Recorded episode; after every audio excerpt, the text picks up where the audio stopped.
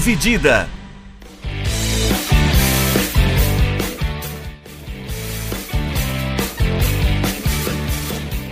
Olá, meus amigos e olá, minhas amigas, sejam bem-vindos e sejam bem-vindas a mais um episódio do podcast Dividida.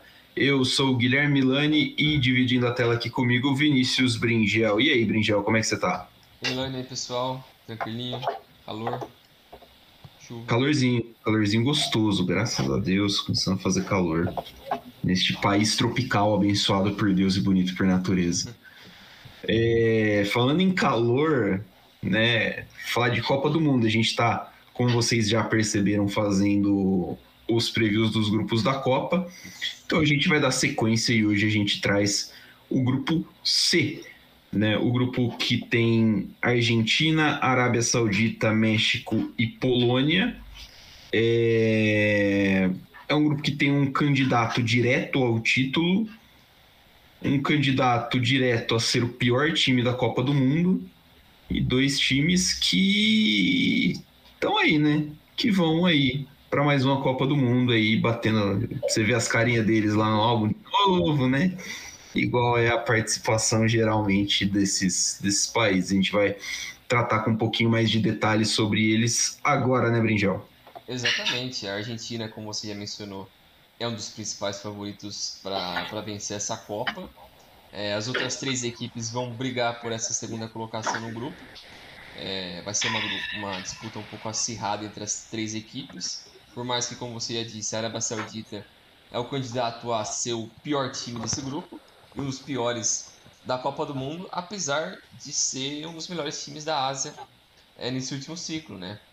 Sim. É, mas vamos primeiro falar aqui da, da Argentina, a seleção dos hermanos que que na, na fase de grupos a primeira partida vai ser justamente contra a Arábia Saudita, no dia 23 de novembro. É, a próxima partida é contra a seleção mexicana e fecha a fase de grupos contra a Polônia. As partidas mais recentes da Argentina nos últimos meses foi começa lá em junho, é, 1 de junho, na finalíssima, a partida que, que voltou, né? a ser, Sim. a ser feita agora entre o campeão da Eurocopa e o campeão da Copa América. Fazer uma recopa, né? Isso. Só que eles já tinham feito isso, acho que lá para 80, é, 70, um negócio assim. Tinham feito essa finalíssima com o mesmo nome. Ficou um tempo sem, não sei porquê, não me pergunte. É, pesquisa aí, se vira. É, mas voltou agora. Eu acho bacana, é só um jogo. Junta Também a gosto. galera, faz um evento festivo, ele dá um- uma taça ali. Que sempre para seleções é importante dar uma taça, né? Por menor que seja a expressão Sim. do campeonato, é legal dar uma taça ali. É, junta duas seleções importantes é, no futebol mundial. Mas essa partida foi 3 a 0 para a Argentina, um chocolate absurdo. É, e continuando essa sequência invicta da seleção argentina. E depois eles tiveram quatro amistosos é, nos últimos meses. Ainda em junho bateu a Estônia por 5 a 0. Depois em setembro venceu Honduras por 3 a 0. A Jamaica também por 3 a 0. E agora vai enfrentar os Emirados Árabes Unidos um amistoso pré-Copa no dia 15, alguns dias antes da Copa do Mundo, para ser exato, oito anos antes da estreia contra a Arábia Saudita. Essa é a 18ª participação da Argentina nas Copas do Mundo. Ela foi campeã duas vezes, em 78, é, com o Kempis, aquele time que a Copa foi justamente na Argentina, e em 86 com o time do Maradona. Os recortistas da seleção argentina são, obviamente, é, o Lionel Messi, que é o maior de- detentor de jogos com a camisa da seleção, com 164 jogos, e com o maior número de gols, com 90 gols pela seleção argentina. Então, ele basicamente obliterou todos os jogos, ou todos os recordes possíveis com a seleção argentina.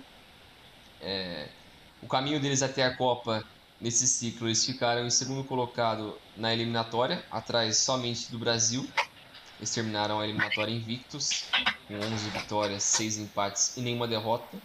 Ficou faltando o 18º jogo, que seria contra o Brasil, que foi aquele famoso jogo da Anvisa, né, que os caras foram lá, interromperam tudo virou aquela bagunça é, no, no Maracanã, não foi? Acho que foi no Maracanã, não foi? Foi na Arena do Corinthians, Neoquímica Arena. Exato. Então, é, ficou por fazer esse jogo, falaram que ia fazer agora no mês passado, não fez. Melhor que não fez mesmo. Foda-se, esquece o negócio, vamos pra Copa. Os caras olharam e falaram assim, pô, uma preguiça, hein? Aí falaram, uma preguiça, hein? E decidiram não ter. Foi basicamente isso. Ainda mais América do Sul, né? Os caras adoram inventar essas coisas. A Comebol é mestre nisso. É... O histórico entre, de confrontos dessas equipes desse grupo, a Argentina já enfrentou as três equipes é, ao longo de sua história. Contra a Polônia foram 11 partidas, com 6 vitórias da Argentina, 2 empates e 3 vitórias da Polônia. Elas se enfrentaram duas vezes em Copas do Mundo, em 78, naquele título argentino, é, foi uma vitória argentina. É, em 74 foi uma vitória dos poloneses. Agora a Argentina contra a seleção com 35 confrontos, é, 16 vitórias da Argentina, 14 empates e 5 vitórias do México. Número bem esquisito de empates, né? Bastante, né? É, dois confrontos em Copas do Mundo também. E ambas as vitórias foram da seleção argentina. A primeira vez foi na Copa de 1930, a primeira Copa, é, com uma goleada de 6 a 3 E em 2010, nas oitavas de final, que a seleção argentina venceu por 3 a 1 e depois viria a perder nas quartas de final para a Alemanha. Teve, teve um em 2006 também. Em 2006 a teve em 2006 a Argentina ganhou nas oitavas de final do México por 2 a 1 o golaço do Maxi Rodrigues. Hum, Que no caso a Argentina caiu nas quartas de final daquela Copa justamente para a Alemanha de novo. os caras não conseguem.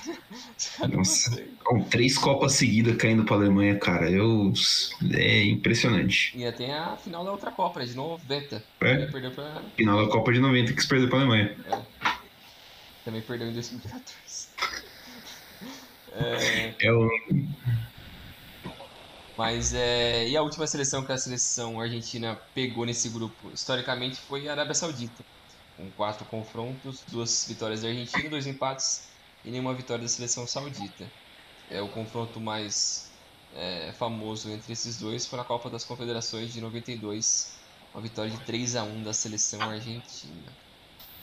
E agora uma passada ti- no time ideal da- dos hermanos, que muito provavelmente vai jogar num 4-3-3, que foi basicamente a sua formação ideal é, ao longo desse ciclo da eliminatória.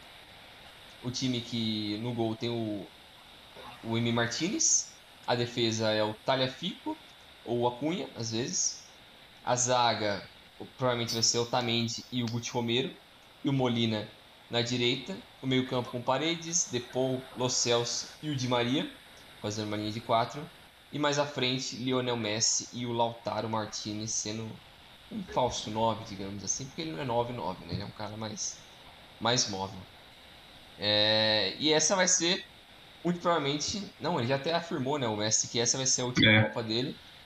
É, e ele chega com, com a melhor equipe em uma Copa do Mundo, né? Essa é a melhor seleção que o, que já chegou numa Copa do Mundo. Apesar de que o elenco da Copa de 2006 era muito forte, mas como como momentum assim, esse de 2022 é o melhor desde a era Lionel Messi. Então, é, tem tudo para ser a melhor campanha da seleção argentina no comando do Messi. É, e a seleção que vem de uma invencibilidade de 35 jogos, eles acho que estão a um ou dois jogos de bater o recorde, que é da Itália. Acho que são dois. São dois. Que é da Itália, justamente a Itália que a. Que a Argentina bateu, né? É, que bateu na, na final da finalíssima. É, e eles tentam. E essa é emblemática essa seleção da Argentina, né? Porque é uma seleção que conseguiu tirar a zica de não vencer um título há muito tempo, venceu a última Copa América, é, coisa que eles faziam quase 20 anos sem um título. A última vez tinha sido justamente a, a Copa América de 93. Então, um, um período muito longo de seca da seleção argentina que tem toda a sua história, grandes jogadores. E desde então, desde aquele momento de 93, tiveram bons grupos, principalmente de 2002, que era um dos maiores seleções argentinas da história. Time absurdo, absurdo. Chegou como uma das favoritas até em 2002. Eles atropelaram, eles atropelaram a eliminatória, né? É, eles destruíram todo mundo. Chegaram como um dos favoritos juntos com a França. Os dois eram os principais. E ambos caíram na fase de grupos, que foi bizarro. Mas acho que a França foi pior porque não tinha o Zidane, né? O Zidane machucou. É. A França não marcou gol naquela Copa. É. Então é, acabou acaba sendo também importante é, para um, um reju, rejuvenescimento é, do carisma também da, do torcedor argentino com a seleção, que já vinha desgastado, muito sofrimento, times que davam uma empolgada, 2006 parecia que poderia ser porque era um time forte não deu certo, 2010 era aquela bagunça do Maradona, é. 2014 foi muito bem com o Sabé, mas ninguém esperava também que chegaria tão forte assim. O elenco era meio fraco, né? O elenco Exato. de 2014 era meio fraco. O time foi mais no. meio que na voz ali assim, no grupo fechado, naquele clássico torneio de mata-mata que vamos fechar ali por um tempo e bora. E bora. Final. Mas é como você falou, como grupo mesmo, era um time muito, muito curto. É, as principais estrelas, tirando o Messi, nenhuma deles apareceu para valer. Agüero, como sempre, não jogou bem com a seleção. Não, e o Di Maria, né? O Di Maria jogou muita bola e o Mascherano também, é em 14. machucou, né? O Di Maria nas... É, o Di Maria machucou na, nas quartas contra a Bélgica. Isso, ele machucou, voltou pra final, mas bichado, ele não tava 100%, hum, então que quebrou o time ali. Mas... E depois perdeu a final, né? Em 2018, é, teve a confusão também com o Sampaoli, aqueles problemas internos, foi também outra bagunça. Mas esse tem tudo para ser a melhor, a melhor campanha da seleção argentina é, desde, desde, sei lá, desde, é, desde 14, né? 14 eles foram finalistas, né? É, Sim. Foi pelo menos isso, mas. Em, em, questão de desempenho mesmo, né? Não só resultado. Sim, eu acho que tem tudo para ser a melhor equipe argentina. É, então é, é, basicamente isso. O, o Scaloni salvou eles porque a Argentina também tinha uma dificuldade absurda de achar um técnico que juntasse todo mundo e não criasse confusão. É, então ele vem fazendo um bom trabalho, é um cara que não tem muita experiência, mas por ser jogador e ex-jogador de seleção argentina, acho que isso pesou também muito. Ele conhece o ambiente, ele conseguiu é, encontrar o Messi de uma forma que ele não, entre aspas, atrapalhasse outros jogadores, para eles conseguissem também é, ter uma, um bom encaixe ali com ele, né? Saber utilizar ele. Coisas que nos últimos anos tinha comentários de alguns jogadores, né? Tipo, de bala, falando, pô, é difícil jogar com o Messi. Uns caras assim, reclamando. De bala, salame! então é. É um bom momento da seleção argentina, né? Eu acho que tem tudo para ser uma, uma boa campanha e eles vão liderar esse grupo, obviamente. É, é, é, a seleção argentina que chega em melhor situação, acho que desde 2002, né? E a gente falou, em 2002 o time não deu muito certo, mas a seleção atropelou a eliminatória, chegou assim num, num nível muito alto e a gente só não, só, só não sabe como é que eles chegariam porque eles não jogaram a Copa América de 2001, né? A Copa América de 2001, se não foi na Colômbia. A Colômbia, para variar, estava passando por alguns problemas de ordem políticos sociais e a Argentina acabou não indo, acabou desistindo da competição. É, então, a, a, é uma Argentina que chega muito forte. Você citou que o Scaloni é jogador, ex-jogador de seleção, né? O Scaloni jogou a Copa de 2006, é. junto com o Messi. É. Então, acho que vem daí um pouquinho do conhecimento dele do, do Messi, apesar do Messi ter mudado muito. Tem um respeito mútuo ali desde é. a época, né? Sim, porque o Scaloni já era, de certa forma, um veterano, né, naquela época, assim, um cara com um pouco mais de experiência. E eu, eu lembro quando o Scaloni foi apontado como técnico que eu não imaginava que ele fosse dar certo, não. É. Porque um cara sem experiência, o cara, ele tá ali no sub-21, acho que ele é técnico do sub-20, sub-21. E falaram, pô, botaram ele ali e ele foi ficando e o time foi engrenando e foi dando muito certo, né? É, é, é muito legal de ver o meio-campo da Argentina jogar com o Depô, o Lo Celso e o, e o Di Maria. O Di Maria é um, um absurdo de ver jogar até hoje, né? Um cara que envelheceu e envelheceu bem pra caramba, né? Sim. É, é, é, é, um, dos, um dos cérebros desse time da Argentina, é um cara que ajuda a tirar junto. Uh, ajuda a tirar um pouquinho da, da responsabilidade do Messi na, na parte da criação de jogada, e o Scaloni tá sabendo usar isso muito bem. Então. Ele vai ser para sempre um dos jogadores mais subestimados dessa última década. Nossa, com certeza. Um dos melhores, obviamente, mas ficou na sombra, entre aspas, do Messi na seleção, do Cristiano Ronaldo no time. Madrid. Depois foi pro PSG e é aquela bagunça maluca. É, É. Então eles sempre, acho que sempre vão esconder um pouco do tudo que for de Maria, que é um puta assistente. Quando ele surgiu no Benfica, surgiu né, no Benfica, mas quando ele apareceu pro mundo ali no Benfica, ele era mais um ponta, né? O cara mais de drible. Aí depois Magrelão. magrelaço. Não que ele seja muito gordo hoje, né? Mas, É, mas. Mas aí no, no Real ele também continua assim, mas começou a evoluir. O Ancelotti trouxe ele mais pro meio, pra ele ser um cara mais criador, que foi ali que explodiu de vez pra ser um quase que um playmaker e, e usar a velocidade do drible dele, que é muito bom. Então ele, porra, puta jogador, foda. É, eu sou fã, nossa, eu também sou fãzaço do Di Maria. E acho que é o, o principal grande nome do da Argentina do lado depois do Messi, né? Porque o Messi é o Messi é foda. É, assim, a gente não vai precisar ficar falando muito do Messi aqui. É, eu acho que também um dos acertos do Scaloni, um dos principais acertos do Scaloni é ter achado um goleiro. A Argentina sofreu durante muito tempo com um goleiro. ah, jogou duas Copas ali com o Romero, né? Não, não, não foi o Romero o goleiro da Copa de 18, foi o. Vou comer. Não, não foi? Foi o Armani. Foi o Armani, verdade, foi o Armani. O Armani. Ele tá que- naquele bom momento também do River e tal, ele dá uma É. empolgada. Ele deu uma empolgada. Ah, mas eu não sei se ele não foi o goleiro em 2010. E o Romero, eu tenho pra mim, uma opinião pessoal minha, que todo goleiro da Argentina é muito propenso a fazer merda. Então, assim, você achar um cara que nem o Emi Martinez que é menos propenso, já é muita coisa. Sim. né? Ele é bom goleiro e ele tem aquela personalidade forte dele que ele mostrou na, na Copa América, é, de, de provocar atacante, provocar o jogador adversário, assim, para tentar desconcentrar.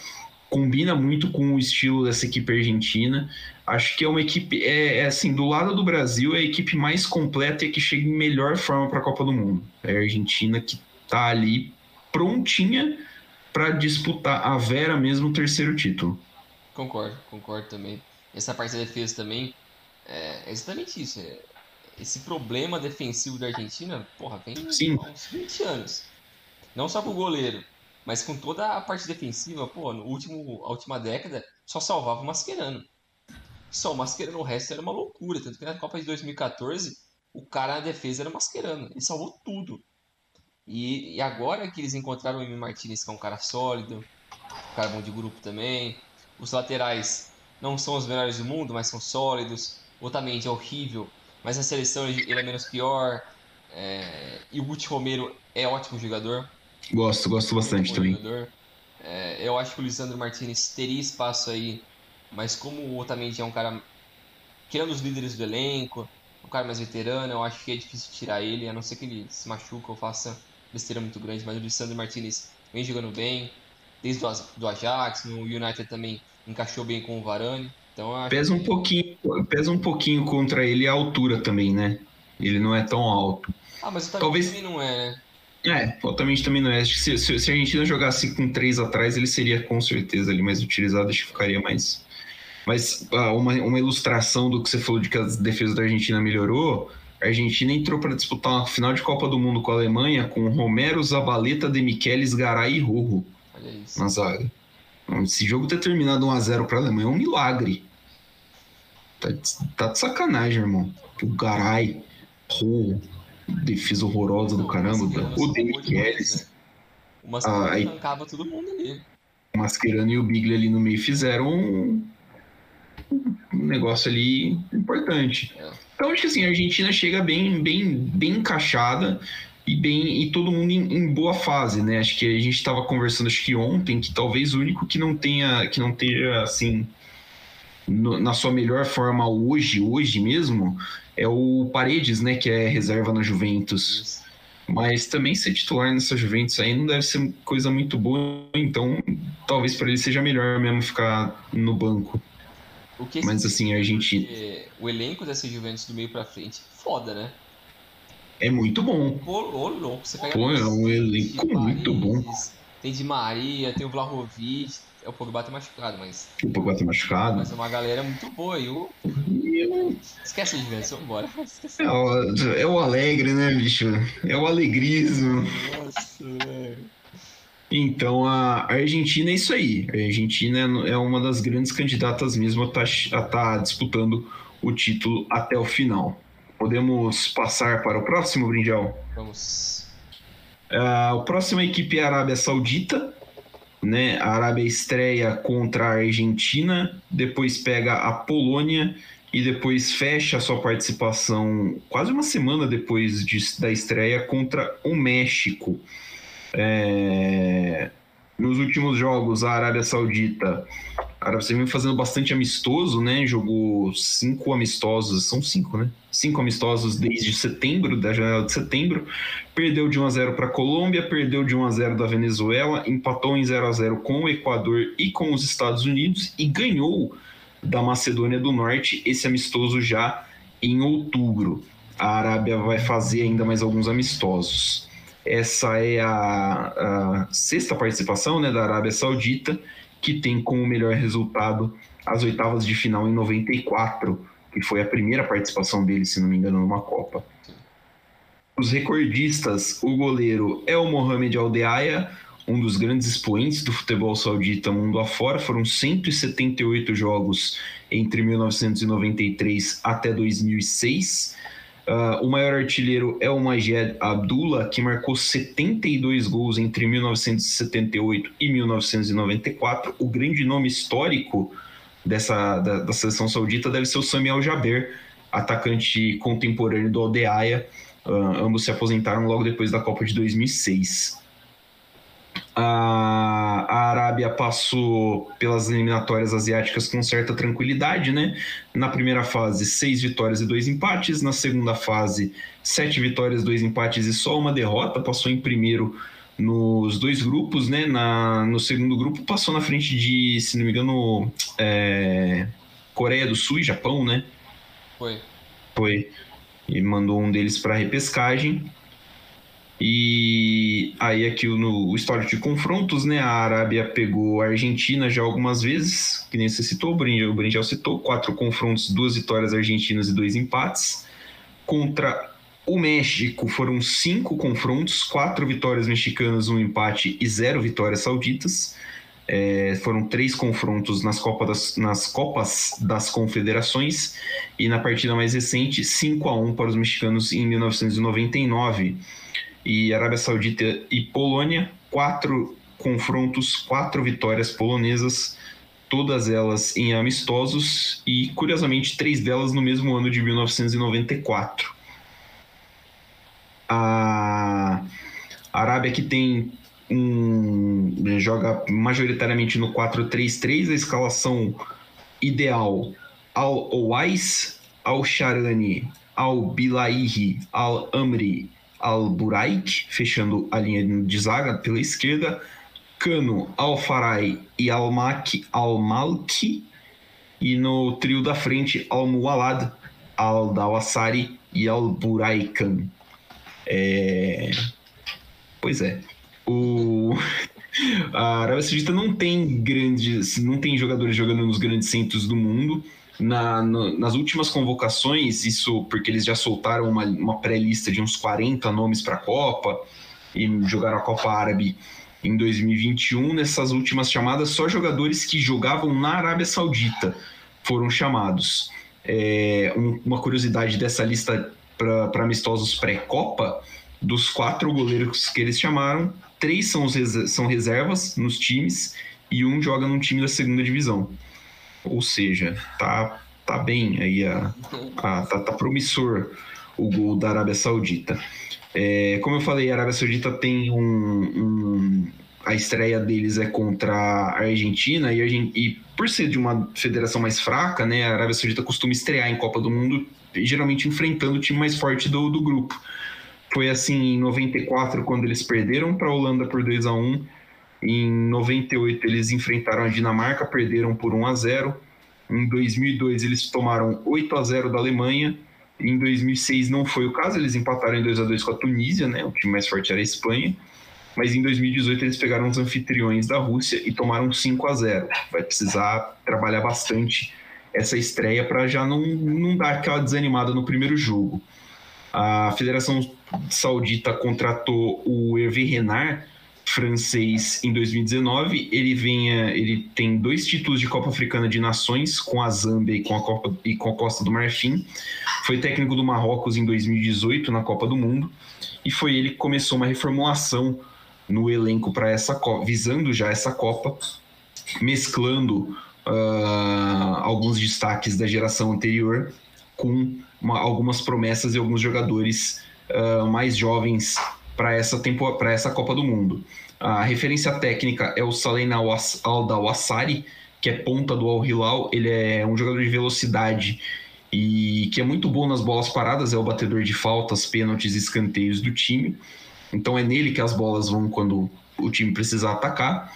Além dele, o Salman Al-Farai do Al Hilal é um cara que dá uma fluidez ali no meio, um cara que faz ali uma movimentação interessante e o zagueiro Abdullah Al-Amri, do Al Nasser, é, foi ali o principal destaque defensivo da, da seleção, que sofreu poucos gols nas eliminatórias. Né, nas eliminatórias asiáticas com, com equipes um pouco mais fracas, vamos dizer assim, a Arábia Saudita costumava jogar em cima mesmo, pressão, toque de bola, explorando velocidade, é, jogada pelas laterais.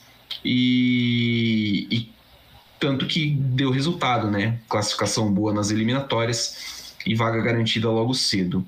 Porém, acho que assim, quando a gente pensa em Copa do Mundo, o nível, o nível competitivo das seleções que estão no grupo é um pouquinho mais alto, né? Uh, acho que não. É, é, é, difícil imaginar a Arábia Saudita causando choque, causando surpresa, vencendo jogos. Então, acho que a primeira batalha da Arábia Saudita é, é essa: vem, tentar vencer um jogo. E aí, talvez mais, os mais acessíveis são México e Polônia, que para mim são, são seleções que se equivalem muito, a gente vai falar delas, obviamente, mas é difícil ver, acho que assim, a Arábia Saudita se fechando um pouquinho mais, talvez tentando uma pressão mais numa zona intermediária explorando as jogadas de velocidade encostado. Mas fora isso, difícil imaginar surpresas dos sauditas. Exato. É... A gente também tem que. Não pode mentir, esperar que, pelo, pelo bom trabalho que eles fizeram nesse último ciclo e de ser uma das melhores seleções é, asiáticas, chegando para essa Copa do Mundo, eles estão num grupo difícil, né? Então, a gente também não pode esperar que eles vão fazer uma grande campanha. Como você disse, eles têm que pelo menos tentar é, beliscar uma vitória e aí sim sonhar com algo diferente. Mas o primeiro passo, como você falou, é, tentar buscar essa primeira vitória. E, e, o lado mais forte dessa seleção saudita é justamente o lado esquerdo, né? com os três jogadores que jogam junto no Al Hilal, que é o lateral esquerdo, o Al Sharani, o Al Faraj, o meio-campo, que é mais veterano, e o destaque do time, né? Que você falou que é o Al Dalzari. São os três melhores jogadores do time, eles jogam juntos no Al Hilal é, o Aldassari, que é o cara mais completo, é o caraca do time, o Alfaraj, que é um cara mais pensador, assim, não é um, um cara muito é, rápido, mas tecnicamente ele é o cara mais refinado do time. E o Alcharani é o cara que apoia bastante, né? É o cara que está sempre ali em cima. É, e eles conseguem fazer essa, esse trabalho muito bom na esquerda, que, que essa vai ser a principal força da Arábia Saudita nesse, nessa fase de grupos. Né? Eu acho que não tem muito mais o que explorar. O time tem que tentar buscar as fraquezas dos adversários que ele pode bater de frente, que é o México e a Polônia. Que eu não acho que eles são, de certa forma, imbatíveis para o ponto de vista da Arábia Saudita. Eu acho que eles têm capacidade sim de beliscar uma vitória e até um empate com a outra dessas duas e depois rezar para não sofrer, tomar um pau da Argentina é, o que é improvável. É. Mas é um bom time, fez uma boa campanha na, nesse último ciclo, como você já falou. Mas é isso aí, tem que ficar de olho no Al-Nassari, Al-Faraj e o Al-Sharani. É curioso, eu fui ver aqui, pegar o retrospecto, né? A Arábia Saudita venceu um jogo na Copa de 2018 que foi contra o Egito. Arábia Saudita 2, Egito 1, gols do. Da, da fase de grupos, não foi? Foi o último jogo da fase de grupos. Farage, um gol do, Alda, do. São então caras que já têm experiência em Copa do Mundo e vão ser as referências. é isso que, que a Arábia vai tentar fazer. É, não vai ser fácil, até porque o grupo desse ano é mais difícil do que o grupo de, de 2018, mas é, é, não tem o que fazer, eles vão precisar jogar, então é, vai, vai, ter que, vai ter que ser desse jeito. É isso aí. É, agora vamos falar da seleção mexicana. A seleção mexicana que nessa fase de grupos vai estrear contra a Polônia no dia 23. Na segunda rodada vai pegar a seleção argentina e fecha a fase de grupos contra a seleção saudita. E nos últimos jogos da seleção mexicana, é, a gente volta lá em junho, quando eles na CONCACAF, na Nations League da CONCACAF, né, eles venceram a seleção do Suriname por 3 a 0. Depois empataram com a Jamaica por 1 a 1 e depois em agosto voltaram a jogar, perderam para o Paraguai em um amistoso, depois venceram o Peru em outro amistoso. E fechando é, essa sequência de mistões eles perderam para a Colômbia por 3 a 2 Então você já vê que o negócio não está muito bom por Nossa, tá, tá brabo perder do Paraguai, velho. É, essa é a 17 participação da seleção, da seleção mexicana em Copas do Mundo. É, duas vezes eles ficaram em quartas de final, em 70 e em 86, que foram as duas Copas no México. É, os detentores de recordes na, da seleção mexicana é, com mais jogos, dois caras empatados, o Claudio Soares e o Guardado, que ainda joga até hoje, que vai estar nessa Copa do Mundo, ambos com 177 jogos. E o maior artilheiro da história da seleção mexicana é o Chicharito, Javier Hernandes, Sim. que não está mais na seleção mexicana. É, o Tata Martino deixou ele fora desse ciclo, falou que não contava mais com ele. É isso e é aí... que a gente vai falar um pouco mais depois. E aí ele aposentou, né? Ele falou que já também não tem mais interesse, né? Ele tá no. É, tá no. Ele tá no Galaxy, se não me engano. Isso. É, ele falou que já, já, que não vai ser chamado pra essa Copa, largou mão. É, e durante essas eliminatórias, eles ficaram em segundo nas eliminatórias da CONCACAF atrás somente da, do Canadá. Se não me engano, eles empataram em pontos, mas ficaram atrás só no saldo de gols. É, foram oito vitórias, quatro empates e duas derrotas. Então, foi uma boa campanha em questão de números e ficou em segundo, mas em questão de resultados mesmo não não foi um período muito agradável para a seleção mexicana. É, com esses outros rivais do grupo, eles é, se enfrentaram algumas vezes com, com a Argentina, como eu já falei, 35 vezes. É, com a seleção saudita, foram cinco confrontos, quatro vitórias para o México, um empate. É, eles se enfrentaram três vezes em Copa das Confederações. E a partida mais recente é, dessas três foi em 99, com 5 a 1 para o México. É, e contra a Polônia, o México se enfrentou oito vezes, foram três vitórias para a seleção mexicana, dois empates e três vitórias para a Polônia. É, o confronto mais importante aconteceu na Copa de 78, uma vitória de 3 a 1 da Polônia sobre a seleção mexicana.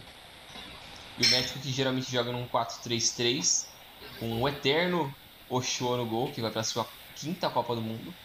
Sim. E o e guardado, guardado também. Copa, quinta Copa, exato. É, a, zaga, a linha de defesa que é composta por Ortega, o Montes, o Hector Moreno e o Sanches na lateral direita.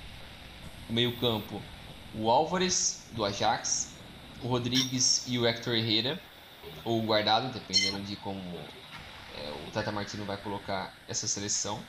E o ataque é o Lozano na esquerda. E fica a dúvida, porque no mundo perfeito seria o Tecatito e o Jimenez, é, fechando esse ataque com o Lozano. Mas o Jimenez, desde aquele, daquela lesão que ele teve na cabeça, no crânio, dois anos atrás, ele não voltou a ser mais o mesmo. Teve problemas. Ele ficou muito tempo parado e voltou ano passado, se não me engano. Faz pouco mais de um ano que ele voltou. Ele tendo muitos problemas físicos e musculares. Então ele não está conseguindo é, ter uma sequência e manter uma qualidade técnica. É, o Tecatito também é um cara que está com problemas de lesão, então não se sabe ainda é, se ele vai para a Copa ou não, mas se ele não for o titular da direita, vai ser o Vega. E caso o Jimenez não seja titular, talvez seja o Funes Mori, mas o Funes Mori também está machucado.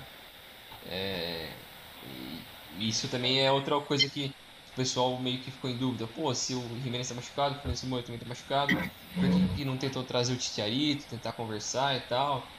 Ele ainda é ativo, poderia ser pelo menos uma ajuda, assim, um cara para um jogo ou outro, mas. Pelo menos um cara de elenco ali, né? Pô, uma opção a mais, né?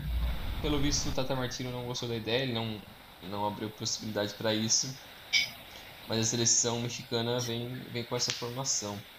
É, eles têm uma missão muito difícil no Catar, que é justamente passar das oitavas de final. Coisa que não acontece desde 86. E nas últimas sete Copas, os mexicanos pararam justamente nas oitavas de final. É, o Tata Martino, que vem sendo muito questionado pela imprensa mexicana pelo desempenho ruim nos amistosos, nas eliminatórias, apesar dessa classificação é, em segundo na, na eliminatória. É, e em contrapartida, ele não, ele não esconde esse descontentamento que ele tem com a falta de amistosos é, com, com times de uma escola diferente, de um nível maior, para dar essa experiência para essa equipe mexicana que é, é mais nova, é uma equipe diferente das últimas Copas, não tinha jogadores mais experientes, jogadores que repetiam Copas do Mundo, então um time mais novo nesse sentido, com menos cancha de Copa. Então seria importante ter essa, essa experiência para esses jovens. É, e a base do time é aquela, né? É o Ochoa no gol, que, que ele está jogando pelo, pelo América, né? No Sim. México. É, o guardado, que também que veterano, que está no Betis. Não se sabe se vai se titular ainda, mas é um dos caras é, mais experientes da equipe. E o ataque, o craque do time é o Lozano, que joga no Napoli é, que é um dos principais jogadores da equipe e, e, é o cara que assumiu a responsabilidade desde a lesão do Jesus Corona. É, foi no começo do ano que ele machucou? Acho que foi. Né? Por aí. Mas essa é a equipe mexicana que vem com muito questionamento, muitas dúvidas sobre o seu desempenho, o que eles podem fazer nesse Mundial, apesar de ser um grupo difícil e equilibrado. É, o nome da seleção mexicana é, traz muito estigma e, e, sempre eles crescem em Copa do Mundo, né? Eu sinto que toda Copa do Mundo eles chegam, às vezes em dúvida, mas chegam bem e morrem nas oitavas, como a gente viu nas últimas é, seis Copas. Ou cinco, Sete. Sete Copas. Cara, é muita coisa, né? Tipo, é muita coisa, é bizarro. Sete Copa do Mundo. E, e aí você vê que esses caras já caíram para tanta gente diferente. Foi o Brasil em 18, Holanda em 14, Argentina em 10 e 6, caíram para os Estados Unidos em 2002. Tipo, é uma variedade muito grande, né, de, de, de, seleção assim que cata o México numa oitava de final e pode, pode bater. É, eu queria estar tá mais otimista com essa seleção mexicana, queria mesmo, é, mas é, é eu não sei. É, os jogadores são bons, né? O Herrera é bom jogador, o Guardado é bom jogador, né? Pode ser que não, não seja titular direto. O Ochoa entra em jogo de Copa do Mundo e vira um goleiraço.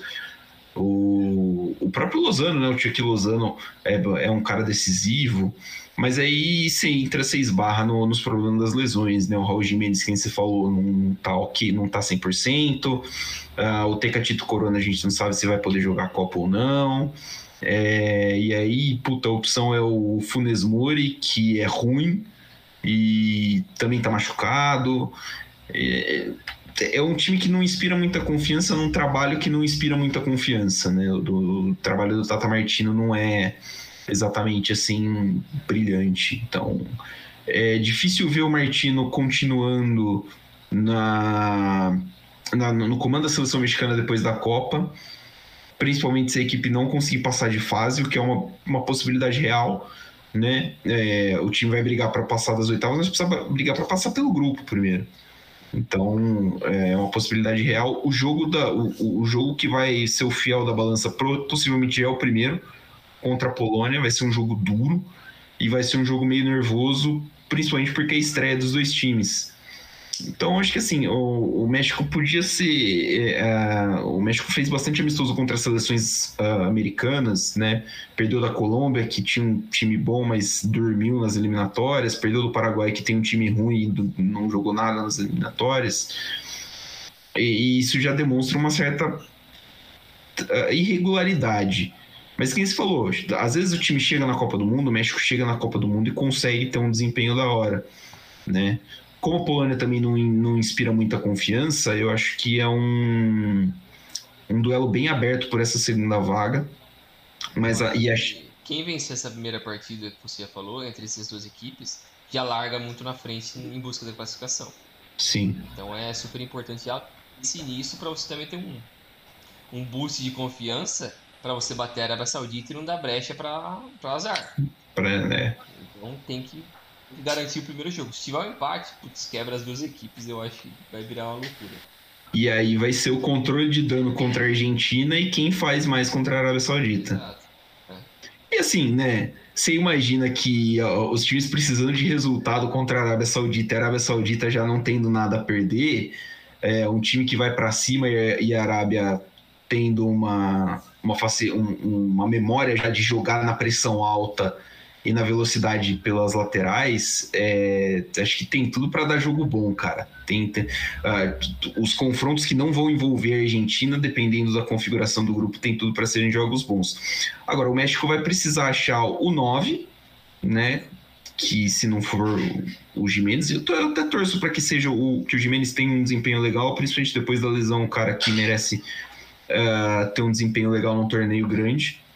É, a, defesa, a defesa mexicana me parece me parece um, um ponto mais assim bem definido, né, Sim. do que o do que o resto do time. Não que seja bom. É, não que seja bom, mas é o que tem pra janta, Sim. então tipo. Mas tá garantido aquela galera ali, provavelmente. Muito provavelmente. Então acho que a a grande oportunidade do México aí vai ser bater a Polônia no primeiro jogo e aí só botar meio que no piloto automático contra, contra a Argentina para não tomar um espanco ali. Sim, exato. Se bem, que, se, bem que, se bem que existe uma rivalidadezinha, né? Entre argentinos e mexicanos, então é um jogo que sempre evoca grandes, grandes é, embates calorosos. Exato. É isso aí, falamos do México. Então, passando para a última seleção do grupo, a Polônia Polônia que vai disputar a segunda Copa seguida, enfrenta o México dia 23, a Arábia Saudita dia 26 e a Argentina dia 29. É, a Polônia que nos últimos jogos tomou em junho tomou 6 a 1 da Bélgica, empatou em 2 a 2 com a Holanda, perdeu de 1 a 0 da Bélgica, tomou 2 a 0 da Holanda, e ganhou de 1 a 0 do País de Gales esses últimos dois jogos já em setembro. Todos esses confrontos foram pela UEFA Nations League. É, a Polônia participou oito vezes da Copa do Mundo já, essa é a nona participação. A melhor colocação, terceiro lugar em 74 e em 82. A grande a geração de ouro da, da, da Polônia é essa, né? Os grandes times poloneses são, da, são dessa época. Os principais jogadores da história da Polônia também. É, os recordistas em números do país, é, o mesmo, né? Robert Lewandowski, 134 jogos e 76 gols, o cara que mais jogou e o cara que mais fez gol, desde 2008 usando a camisa da seleção polonesa, hoje jogador do Barcelona, que é a grande referência. É, a Polônia terminou em segundo no grupo I das eliminatórias uh, europeias, seis vitórias, dois empates e duas derrotas, foi para o playoff B onde bateu a Rússia por WO, né? A Rússia foi excluída do, do torneio principalmente por pedido da Polônia, que se, negaria, que se negou a enfrentar a Rússia por causa da, da invasão à Ucrânia, e depois a Polônia fez 2 a 0 na Suécia e se classificou para a Copa. Uh, você lembra quem estava nesse grupo da Polônia, Brinjel, das eliminatórias? De cabeça assim? Desse, do playoff ou do grupo mesmo? Não, do grupo, do grupo mesmo, da primeira fase. Deixa eu ver. É, enquanto isso, eu vou citando aqui. A gente já citou os confrontos, né? Todos eles.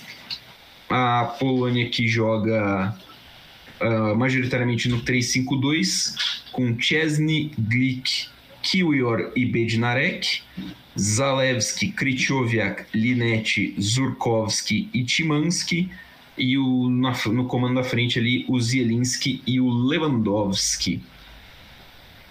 É, só para fechar aqui a, Polônia estava no grupo I e quem liderou foi a Inglaterra com seis pontos a mais que a Polônia. A Polônia contra a Inglaterra duas derrotas, né? uma e empatou outra. Então, é isso aí. É, a Polônia vem então para o Catar tentando apagar campanhas desastrosas né, que a Polônia fez tanto na última Copa quanto na última Euro. O time caiu na fase de grupo nos dois torneios, principalmente na Copa, acho que foi muito decepcionante a, a, a atuação polonesa. É, o técnico Czeslaw Michniewicz, se tem algum ouvinte aí que é descendente de polonês, por favor, perdoa nossa minha pronúncia aqui né? Que é, acredito que seja assim, mas se estiver errado, peço perdão.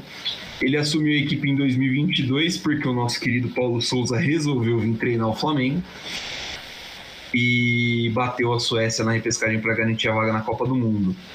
O desempenho não foi tão bom no resto dos jogos, né? Na Nations League o time só não foi rebaixado porque venceu o Gales duas vezes na, na, nos dois jogos. E aí é que entra o, o porém, né? São as únicas três vitórias em campo do, do técnico atual da Polônia são essas, né? A vitória contra a Suécia na eliminatória, uma vitória contra e duas vitórias contra a Gales na Nations League. O time pega o, a, o Chile agora num amistoso pré-Copa do Mundo. É, o elenco tem jogadores muito experientes, como o goleiro Chesney da Juventus, o zagueiro Glick os meias Grosic e Krychowiak, que já passaram, já tiveram o seu auge, tecnicamente, fisicamente falando. Todos têm mais de 30 anos, o mais novo aí acho que é o Krychowiak, que tem 31, 32. É... Na frente, obviamente, o Lewandowski, né? O Lewandowski já tem 34, mas ele tá muito acima da média, ele tá no auge dele. Então, acho que a, a grande referência de criação, de esperança de gols do, do ataque da Polônia. E a próxima e pensando em próximas gerações, né, a, a Polônia tem alguns jovens de nome muito interessante, o Zalewski, que é ele nasceu na Itália, mas ele é filho de poloneses, ele tem nacionalidade polonesa. Joga na Roma. Joga na Roma. Uh, tem o Timansky do Feyenoord, tá, ele hoje está no Feyenoord, ele é do Dinamo de Moscou, saiu da, da Rússia por causa da guerra. Uh, ele é muito bom jogador, é um meia de muita habilidade, um ótimo criador de jogada. Então são caras que podem dar uh, mais dinâmica ofensiva e criatividade. E cara, a Polônia precisa muito disso, porque o time ele é muito engessado. Você pegar o, o assistir os jogos da, da, da, Euro e da Copa ali é, é ver um time muito engessado, é um time que que peca muito nesse quesito. É um time bem estruturado. Lógico que o técnico mudou, né? Tipo, não é mais o mesmo técnico, mas assim, é um time muito bem estruturado tal. Mas é, é um time que precisa de criar um pouquinho mais.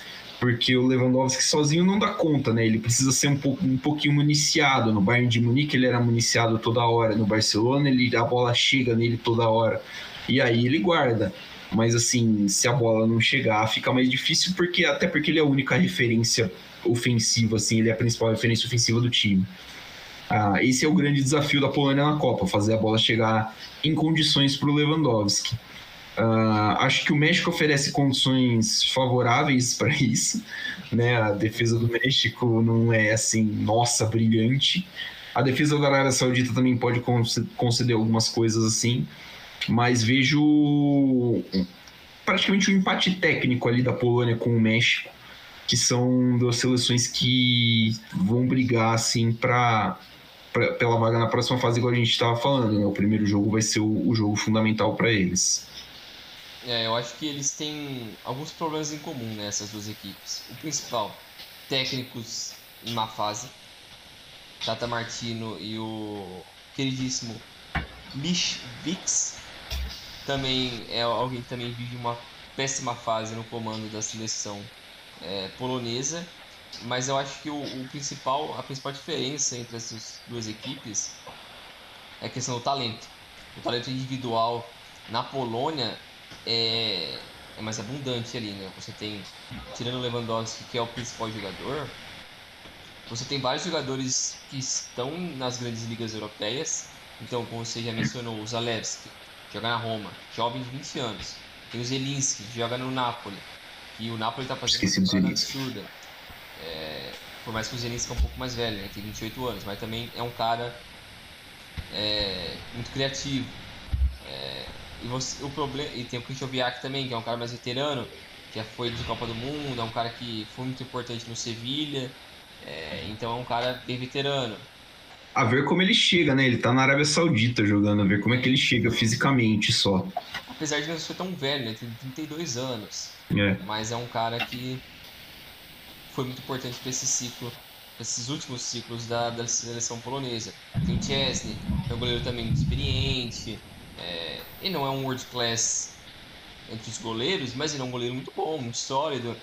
É, acho que é um confiável. O Bednarek também, o zagueiro que joga no Aston Villa, bom zagueiro também. Tem bons valores ali. E até o próprio o Milik e o Piatek são bons jogadores. Sim. Só que eles ficam na sombra do Lewandowski. Então é foda você ter bons centroavantes quando você tem o Lewandowski na sua frente, né? Principalmente quando você tem características que não são complementares, né? Que nem o Milik, nem o, nem o ah. Piatek são, assim, caras, tipo, muito móveis, né? Que vão permitir, vão poder combinar um estilo de jogo com o Lewandowski. Aí fica foda mesmo você jogar. É. Milik até tá jogando um pouco mais na Juventus com o Vlahovic, apesar do Vlahovic ser contratado para ser o 9 do futuro, mas o Vlahovic é um cara que consegue ser mais móvel, por ser mais jovem Sim. também, né? Então ele consegue Sim. abrir mais e dar mais espaço pro Milik ser o 9-9 mesmo, né? O cara centroavante para valer. É, mas, como você falou, na seleção polonesa é um pouco complicado se colocar o Piatek, até mesmo o Milik, junto com o Lewandowski, porque eles não se complementam. É, mas esse, essa deficiência que você falou na parte de criação tem boa parcela de culpa na parte de técnico. Sim. Do que é essa zona que virou esse ciclo da, da, da Polônia, Polônia, com essa troca de técnicos, porque o ciclo anterior eu acho que tinha muito mais expectativa porque vinha sendo um bom trabalho é, até a Copa 2018. Apesar deles não terem se classificado para as oitavas, era um bom time. É, mas eu acho que esse problema da criação é, poderia se, ser resolvido mais facilmente nesse esquema que eles já vêm jogando, que é o 3-5-2. Que você acaba dando mais liberdade para os alas é, ajudarem na criação e ter mais intensidade. Se dá mais espaço para os caras que são criativos criarem mais. Só que é curioso como eles não conseguem achar esse equilíbrio, né? Eu não sei se o Zalewski vai jogar de ala, porque ele é mais como um meia central, ele é um, é um meia que joga como se fosse um segundo volante mais pela esquerda, não exatamente como um ala. Não sei se ele vai ser o ala é, na Copa do Mundo ou se quem vai ser o, o outro lateral esquerdo. É, é o. Eu não sei dizer quem seria o outro lateral esquerdo. Mas é problemático você meio que prejudicar um cara que é mais criativo numa ala. Ele vai ter que ficar fazendo velocidade e cobertura. Então você acaba desperdiçando um pouco do talento dele ali. É, o próprio Zelinski também, que é um cara para ser o 10, para ser o cara que joga atrás do, do Lewandowski e quem tá sendo. E dos, mas é que você pode colocar o Zelinski como um segundo atacante. Que acho que acaba prejudicando um pouco mais nessa criação. Ele vai ter que jogar muito solto. Ele vai ter que depender muito da, dos pontas abrindo a defesa para ele conseguir circular ali. Acho que o Timansky pode ser uma melhor opção para jogar ali. Apesar dele também ter uma característica meio parecida, ele talvez possa funcionar melhor como um segundo atacante do que. Tá, pra, até para ajudar o Zielinski, o Zielinski na, na, nessa fase de criação. É, e eu acho que nesse embate México-Polônia vai ser aquele ataque e defesa.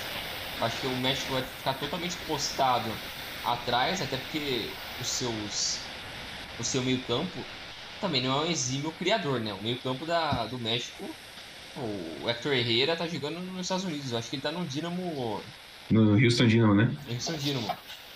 E o e o Álvares, ele é o primeiro volante que joga no Ajax. Ele é muito bom jogador? É muito bom jogador. Mas ele é o cara do primeiro passe. E o resto dos caras para circularem, para ser para abrir espaço, para receber essa bola? Vai ser os atacantes? Os caras têm que buscar lá atrás? E até melhor por característica, né? Que você fecha um meio ali, talvez com o Herrera e guardado, porque o guardado é um cara de um passe muito qualificado, ele vai buscar o ponta na velocidade num contra um. É. E é aí que favorece, por exemplo, o jogo do Lozano. Sim. É, Entendeu? Essa seria uma melhor opção, né? Jogar o guardado ao invés do Hector Herrera. que também a gente não sabe que condição ele tá, né? Porque ele saiu do Porto, não jogou bem no Atlético de Madrid, tem uma péssima fase lá, quase nem foi titular. Depois já foi para os Estados Unidos, né? Que também não vem sendo é, destaque lá. Mas é, ele tá no fim de carreira também já, né? Não é assim. Né? 32 anos, não tá? É 32. Eu achei que ele fosse um pouquinho mais velho. O guarda tem 36, né? Não, é 32, pô. É, deveria render um pouco mais. Ele deveria estar tá num pouquinho mais. Mas, por exemplo, às vezes uma entrada com um cara do, como Diego Laines pode fazer algum efeito. Você tem algum. É, é, vai depender muito da combinação, né? Sim.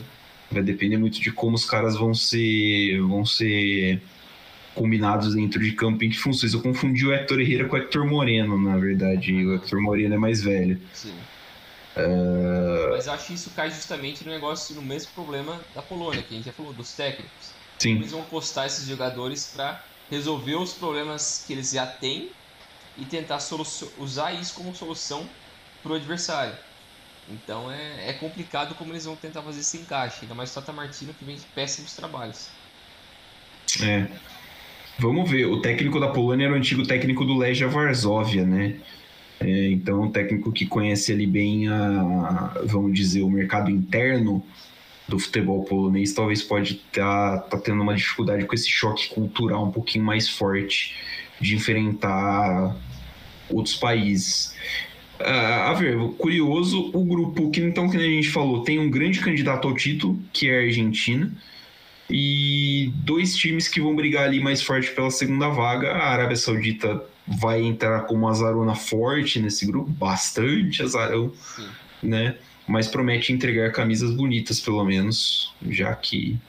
Aliás, é o grupo das camisas bonitas, né? As duas camisas do México estão absurdamente lindas. Acho que são as essas e a primeira da Argentina talvez sejam as únicas camisas bonitas da quase da Copa inteira, porque a Copa tá como um todo pessoalmente achei as camisas muito feias. Também achei. Ficamos por aqui então, né, Bringel? Falamos de tudo do grupo C. Exato, grupo C concluído e quem quiser, quem não escutou o grupo A ou B, pode voltar lá, escutar e agora a gente vai continuar no grupo D. Fiquem com a gente. Até mais. Valeu, Milano, valeu, pessoal. Valeu, Bringel, valeu, galera. Esse tá pingando hoje no seu no seu tocador. Daqui a pouquinho já tem o grupo D, então fica ligadinho nas nossas redes sociais para saber quando. Valeu, até a próxima, um abraço.